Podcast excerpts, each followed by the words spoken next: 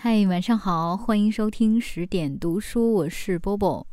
今天啊，想给大家推荐一本书，跟宠物有关，书名叫《你知不知道我很担心你啊》。那我们乍一听这个书名的话，会觉得好像是主人对自己的宠物说的，但其实宠物有时候也可能会非常担心自己的主人。我们来选取其中的一篇听一下，作者是山口花，翻译者孙雅甜。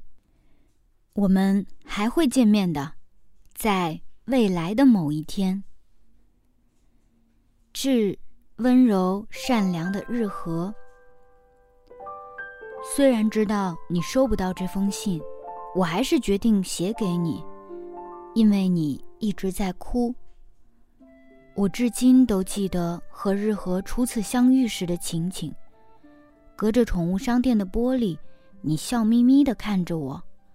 每天一到傍晚，你就站在玻璃窗外面，用温柔的目光凝视着我。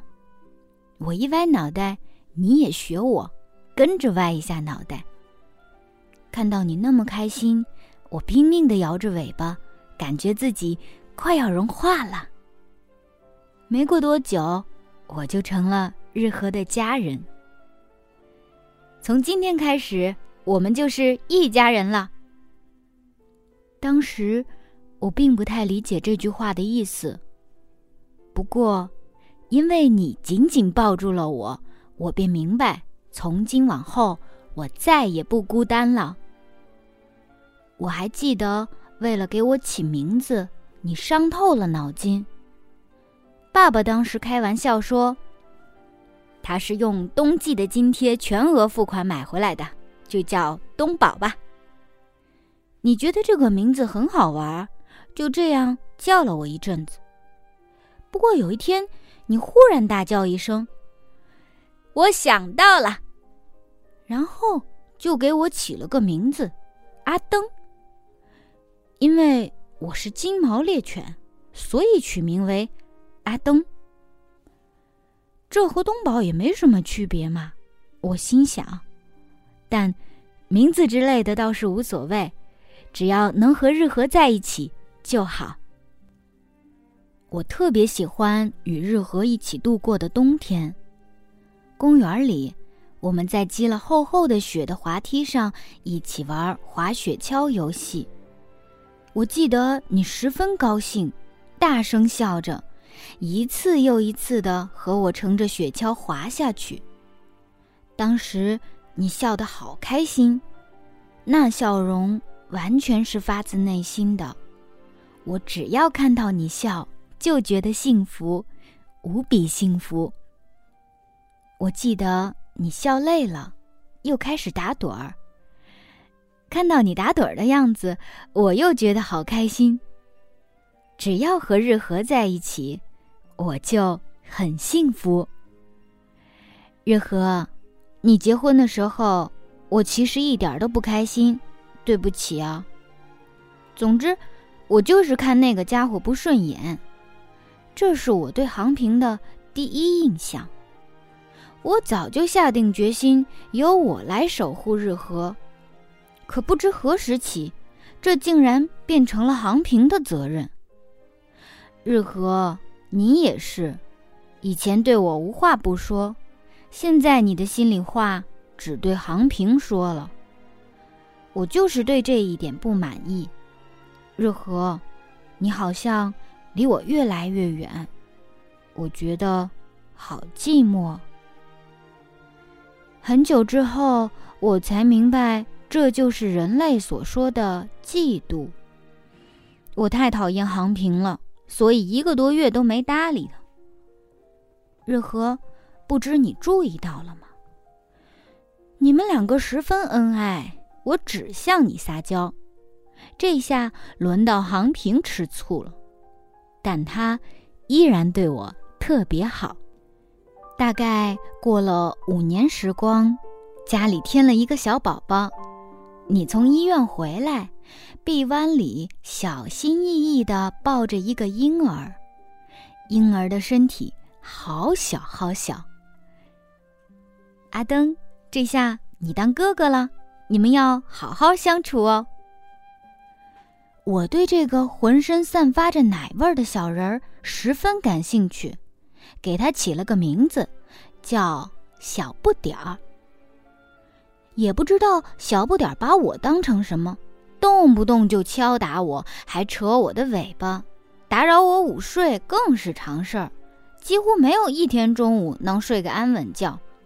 有时候他太烦人了，我就舔他的脸，把他弄哭。哎，那个时候真是对不住了。我还记得春天时，我们一起出去散步，在河滩的堤坝上，小不点儿采了许多艾草叶，回家后还和日和一起做了江米团。到了夏天，我就和小不点儿争抢充气游泳池。一般都是小不点儿霸占整个游泳池，我就在一旁抖动身子，把身上的水都洒到他身上。他不仅不哭，反而高兴的哈哈大笑。秋天的时候，我们一起去捡松果，三个人来到机场公园的松林里，捡许多许多松果回来。那天。我捡到的松果是最大的，我可是那天的英雄。你用纸折了一个奖牌挂在我的脖子上。冬天就打雪仗，玩法是我用嘴接住小不点接过来的雪球，雪球入口即化，融化的雪水很美味。我对小不点儿这么好，是因为很想看见你的笑。当然，我也很喜欢小不点儿，但每当我温柔的对待小不点儿时，你的脸上就会浮现出幸福的笑容。我最想看见那个笑容了。和小不点儿追逐嬉戏，我一定跑得比他快。这时你就会表扬我：“哇，阿登太厉害了！”我很想得到你的表扬。于是拼命的表现自己。我比小不点儿还厉害哦，这是我一直向你传达的讯息。在顺序上，我永远把小不点儿放在第一位。吃饭和吃零食的时候，我都按耐住性子，让小不点儿先吃。每当我这样做，日和你就笑着对我说：“哥哥真了不起。”日和，你有时对小不点发火，因为小不点不听话，总做一些你不让他做的事情。每当你生气的时候，小不点儿就嚎啕大哭。可是，我看到哇哇大哭的小不点儿和气呼呼的你，心里就莫名的悲伤起来，所以把最爱的宝贝大骨头磨牙棒给小不点儿。他立刻止住了哭声，小不点儿不再哭闹。日和，你也可以安心了。我能做的只有这些。在我十一岁那年，身体就不怎么听使唤了。散步时走得远些，我就气喘吁吁，十分痛苦。渐渐的，我不能跑了。小不点儿在不知不觉间跑得比我快了。有一天，我的身体忽然出现了异常情况，全身抽搐，甚至一度无法呼吸。此后，同样的症状时常发生，我甚至会小便失禁，一般在白天发作。那时，我大多待在阳台上，白天家里没有人。我是负责看家的，所以一开始你并不知情。一天晚上，我在起居室里发病了。当时你抱着我沾满小便的身体，一时间手足无措，陷入慌乱。你带我去医院，可连医生都不知道发病的原因，你更加不知所措。其实。那个时候我就明白了，我就要死了。发作的间隔越来越短，日和，你也开始为我心疼，为我担忧。对我来说，最痛苦的事莫过于此。就是从那时起，小不点儿开始凡事都让着我，吃饭也好，吃零食也好，我成了最优先的那个。他不再敲打我，也不拉扯我的尾巴，还会温柔地抚摸我。他有时还把自己的零食分给我，然后悄悄对我说。千万别告诉妈妈。看来，日和的温柔善良也遗传给了小不点儿。我真的很高兴，小不点儿已经长成了一个善良温柔的孩子。你今后的日子肯定会很幸福。我知道，从今往后，笑容再也不会从你的脸上消失，这样我就放心了。六月的一天，是梅雨季节十分罕见的晴天。我像往常一样在阳台上晒太阳。就在这时，我的病发作了。这是最后一次发作。当时你去上班了，不在家里，小不点儿也上学去了。发作的最厉害的时候，我明白，啊。这下要永别了。发作停止后，我的意识渐渐模糊。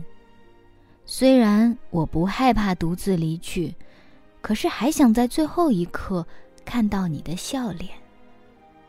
我的脑海中浮现出许多许多的笑脸，那熟悉的日和的笑脸，接连不断的出现。傍晚时分。你回来了，可是没有立刻发现我已经死去。你好像以为我像往常一样睡着了。阿登，吃饭了。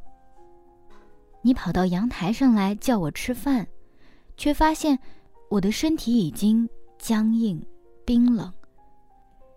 你不停的晃动着我，一边哭泣，一边呼唤我的名字。日和，我的身上沾满了小便，可你毫不在乎，紧紧拥抱着我。我什么都做不了了，再也无法为你拭去眼泪，再也无法让你展露笑颜。阿登，以前你的体型太大了，我不能把你完全抱在怀里，但是今后可以了，我会一直这样抱着你。你久久的抱着我的骨灰，喃喃自语。后来，你总是说，特别后悔那时没能陪在阿登身边，让阿登孤零零的离去。这句话，你不知重复过多少遍。阿登的耳朵最后听见了什么？阿登的眼睛最后看见了什么？你边哭边说，泪流不止。日和，我虽然是独自走的，可一点儿也不寂寞。我的耳朵里回响着小鸟婉转的啼叫声，眼睛里映照着美丽的蓝天，而且在我的心里，满满的都是你的笑脸。是那张从玻璃窗外笑眯眯的看着我的笑脸。是那个待我如亲生孩子般呵护关爱的你。和你在一起的每一天，我都渴望看到你的笑脸。只要能多陪伴你一秒，我就感到莫大的幸福。我永远不会忘记。从今天起，我们就是一家人了。那天，你说完这句话，一把把我揽入怀里。紧紧的拥抱着我。日和，谢谢你找到了我，谢谢你陪在我身边。你的笑容就是我最大的幸福。所以，请不要哭泣。看到你哭泣的样子，我真的很难过。要是你一直流泪，小不点儿一定会很担心。日和，我们一定还会再见面，在那一天到来之前，请你微笑着度过每一个日子。你的阿登。抱歉各位，这篇文章虽然已经读完了，但是从阿登十一岁开始的后半部分，我几乎都是流着泪读完的，可能显得很不专业，但其实。呃，身边的朋友都知道，我家里也有一条金毛犬，而且一直把它当成家人一样在爱护着它。真的希望它可以陪伴我更久的时间，也希望所有家里有宠物的人能够真正的把这只宠物当成家庭的一员，不要因为任何原因抛弃它们。好了，今天就是这样，晚安。